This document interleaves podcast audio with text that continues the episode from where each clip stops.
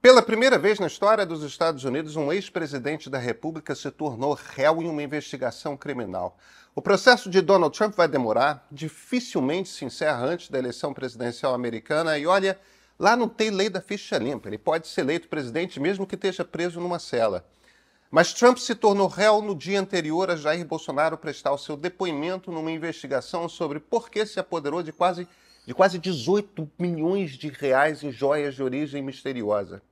Será que um caso diz algo a respeito do outro? Bem, a gente precisa falar de um terceiro caso. Benjamin Netanyahu, o atual primeiro-ministro de Israel. Vejam, são três chefes de Estado de extrema-direita, três chefes de Estado investigados por corrupção aberta. Aquele tipo de corrupção mais pessoal que não é pelo partido, pela causa, por nada. É para o seu ganho pessoal de poder ou dinheiro. Três que erguem as bandeiras da moralidade, da família. Três em campanha aberta contra o sistema de justiça. Não contra um juiz, contra um procurador, um promotor, mas contra, contra a justiça de uma democracia liberal. Três que acusam o sistema de estar numa caça contra eles. O sistema é a própria democracia. E aí, para compreender o que está acontecendo, a gente tem de envolver um quarto nome.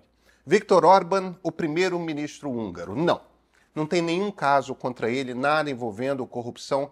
Mas ele é de extrema direita igualzinho, sua bandeira é da família, tem acusações muito similares contra o sistema e tudo mais. A diferença a diferença é que no poder Orban conseguiu mudar a composição da Suprema Corte do seu país, dobrou e dominou o judiciário. Com orgulho, ele chama a Hungria de uma democracia iliberal. Aí, claro, nada acontece, nada se sabe sobre o líder. A gente precisa mergulhar um pouco mais nessa história, porque, porque as três investigações criminais de Bolsonaro, Trump e Netanyahu ensinam muita coisa sobre como funciona essa extrema-direita populista e sobre como democracias podem se defender dela. E uma pergunta é particularmente importante: se até os Estados Unidos estão processando criminalmente um ex-presidente, isso é indício de que algo pode ocorrer a respeito de Jair Bolsonaro? Vem comigo, eu sou Pedro Dória, editor do Meio. A gente está acompanhando com lupa aqui no meio essa investigação do Trump. Ela é muito importante e é inevitável que impacte aqui no Brasil. Estamos preparando para a edição especial desse sábado da nossa newsletter um material explicando cada detalhe do que aconteceu, de qual o tamanho do problema do Trump e qual o impacto político lá. Essas edições de sábado elas são provavelmente o que a gente faz de melhor aqui no meio. É uma das coisas que os assinantes premium recebem toda semana. Essa assinatura ela nos é preciosa, porque é ela que nos permite fazer jornalismo. Na Sexta-feira Santa não vai ter ponto de partida, mas amanhã, quinta, vai. Um programa especial mais conversado. Eu e alguns outros colunistas de política, nós fomos convidados para um café da manhã com o presidente Lula. Eu vou compartilhar minhas impressões primeiro aqui, com vocês. A assinatura de vocês nos permite fazer com que o meio tenha muito mais impacto. Vocês fazem, vocês fazem muita diferença para nós. Assina. E esse aqui, esse, você sabe. Esse aqui é o ponto de partida.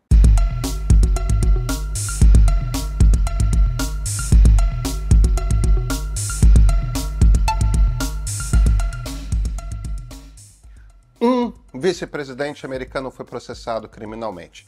Presidente nenhum, mas teve esse um vice era Spiro Agnew, número 2 de Richard Nixon. Isso foi no ano de 1973.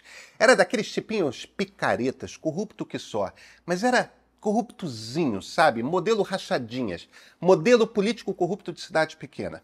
Quando começou a ficar claro que o Watergate ia ficar feio e levaria o impeachment de Richard Nixon, os políticos ligaram um alerta. Alguém como Spiro Agnew não tinha qualquer condição de chegar à presidência. Então pressionaram o cara enquanto deu. E sob pressão, ele fez um acordo com os procuradores que estavam processando. Não reconheceu a culpa no troço de evasão fiscal, se comprometeu a nunca mais se candidatar a cargo público, renunciou à vice-presidência. O Congresso americano escolheu um senador republicano pacato, Gerald Ford, para ser o novo vice de Nixon. Ao fim do processo, Nixon também renunciou. Havia também ali um acordo. Mal pôs os pés na Casa Branca, Ford lhe concedeu o perdão presidencial. Esse perdão ao Nixon teve um impacto imenso na popularidade do Ford. Começou mal ali e não se tornou popular nunca mais, nem se reelegeu. Porque o perdão queria dizer, em essência, que Nixon não poderia ser processado pelos crimes que cometeu na presidência. O tipo da corrupção dele era muito diferente daquele do Agnew. Não estava botando dinheirinho no bolso. Estava usando seu poder como presidente da República para incentivar a falsificação de provas contra adversários dentro do Partido Republicano e, particularmente, contra políticos do Partido Democrata. A invasão ao edifício Watergate, coordenada por um ex-agente da CIA, tinha o objetivo de plantar escutas na sede do partido adversário. Espionagem mesmo, coisa de, coisa de ditador. Durante muito tempo houve um certo consenso, tanto na ciência política americana quanto entre políticos, de que a solução encontrada para o caso do Nixon tinha sido a melhor. Processar e prender por crimes tão graves um ex-presidente poderia, esse era o temor, afetar a credibilidade do sistema democrático. Poderia expor a fragilidade de uma democracia no momento em que alguém completamente sem escrúpulos chega à presidência, ao comando do país. Resolveu-se tudo então na política. Houve pressão política para Spiro Agnew fazer um acordo com a justiça e renunciar. Deixaram evidente para o Nixon que, se ele não renunciasse, sofreria o impeachment com votos dos senadores do seu próprio partido. Mas ofereceram uma cenourinha ali, uma saída. Caso renunciasse, receberia o perdão de Jerry Ford. E o Ford, em essência, ao conceder o perdão, sacrificou o seu próprio futuro político. Mas o fez, ele fez o que todos achavam que tinha de fazer.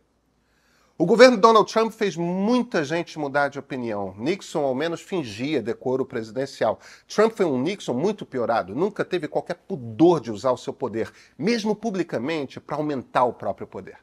Declarava admiração por autocratas como Vladimir Putin, incitou um ataque ao Congresso Nacional, atacava o sistema político e o judiciário todos os dias em tweets seguidos.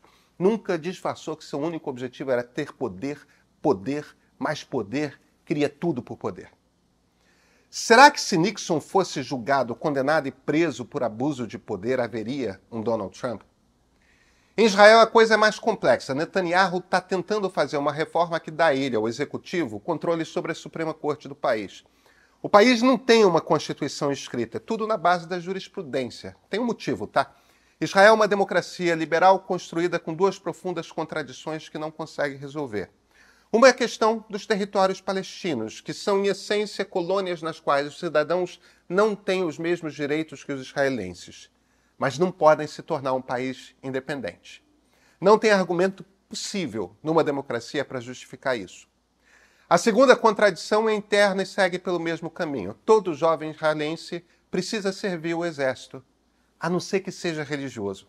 Os religiosos ortodoxos não precisam fazer um monte de coisas que todo o resto da população precisa. O exército é só um exemplo. Tem um monte de isenções. São cidadãos que tão pouco são iguais aos outros, têm mais direitos. É impossível escrever uma Constituição que se diga democrática e liberal e não trate todos os seres humanos como equivalentes em seus direitos e deveres. Então Israel depende da sua primeira corte para dizer o que é a lei maior. Ela não está escrita. No momento em que o poder executivo mandar no judiciário, aí acaba de vez qualquer traço de democracia, mesmo que injusta. Todo o poder ficará concentrado nas mãos de uma pessoa só. O nome disso é ditadura. Seria a versão israelense do que Viktor Orban fez na Hungria. Mas a sociedade israelense ela não está deixando, está se insurgindo contra esse autoritarismo. Lá não existe um histórico de passar a mão na cabeça de ex-líder. Tá? O antecessor do Netanyahu, Ehud Olmert, ele foi preso por corrupção. A diferença é que ele governou num tempo pré-redes sociais e, portanto, pré-polarização agressiva, pré-poder da extrema-direita populista. Esse caso de Nova York do Trump, na boa, ele é uma bobagem, é frágil, uma acusação de evasão fiscal. Declarou que o gasto era com advogado quando era para uma amante calar a boca. Pagar uma amante para não falar não é crime. Declarar que o gasto foi com outra coisa não é grave. Usar seu poder para tentar corromper a eleição para incitar um ataque armado contra a democracia, esses são crimes. Esses, esses são muito graves. Jair Bolsonaro recebeu primeiro um estojo de 500 mil reais. Aí recebeu um segundo estojo, valor 400 mil. E depois veio o terceiro, 16 milhões. É um salto e tanto, né? A gente sabe muito pouco sobre essas joias. Os bolsonaros dizem que são um presente pessoal da família real saudita. Pode até ser, mas os sauditas não disseram isso em momento algum. E eles compraram barato uma refinaria. Então, foi suborno? É uma possibilidade. Dá um presentinho fora do comum de 500 mil, dá um segundo, vê que os caras vão aceitando e gozando, mete um suborno de verdade. Existe essa outra possibilidade, tá? De ser lavagem de dinheiro. Recebeu uma grana que não devia no exterior, Fez uma viagem às Arábias, gastou a grana em joias para dizer que ganhou como presente pessoal. Uma forma desastrada de levar dinheiro. Enquanto isso, vejam bem, enquanto isso o presidente trabalhou duro para partir em dois o processo eleitoral brasileiro. A gente botou presidentes na prisão antes. Nos dois casos, processos viciados nos quais os juízes tinham muito viés político. Sabe o que a gente não fez? Quando Jair Bolsonaro disse no governo Fernando Henrique que a ditadura militar tinha de ter matado 30 mil, ele não foi caçado. Quando disse que o presidente Fernando Henrique tinha de ter sido morto, ele não foi caçado.